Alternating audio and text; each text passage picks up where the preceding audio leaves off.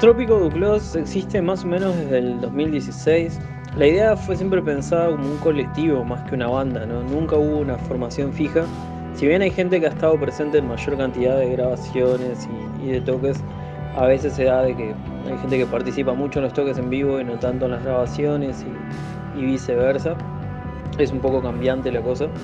Eso tiene mucho que ver con, con la propuesta, ¿no? que es no ceñirse tanto a, a, un formato en particular, sino ir mutando de, canción en canción o de disco en disco, ¿no? según lo que nos vaya resultando más, más divertido y también según la disponibilidad de, cada uno, ¿no? porque bueno, todos participamos en, en varios proyectos eh, a la vez, entonces no siempre es sencillo el tema agenda.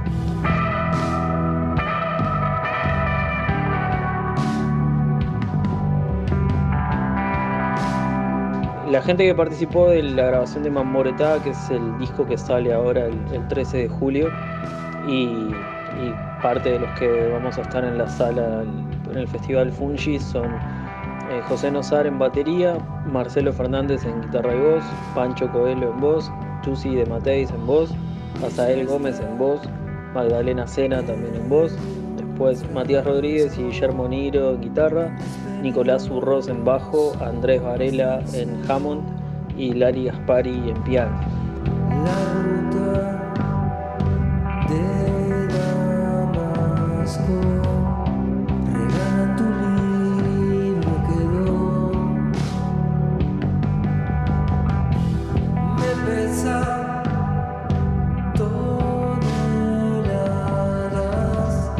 Respecto a la actualidad de la banda, hace poco sacamos un single, eh, un tema que se llama Frascos, que se puede encontrar en las plataformas digitales, distribuido por Little Butterfly Records.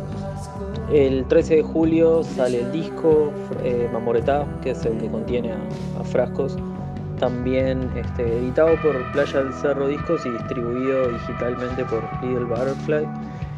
Y bueno, un poco la, los proyectos que tenemos ahora, además de la participación en el festival, en el Fungi, es eh, organizar alguna fecha más antes de fin de año y después ya pensar el año que viene en la, en la presentación de Mamoretá, pero también ya en la composición del, próximo disco, ¿no? Porque bueno, es lo que es lo que más nos divierte, la idea de, componer y, y, después grabar, ¿no? Somos bastante expeditivos si bien no sacamos cosas con tanta frecuencia, estamos como laburando todo el tiempo.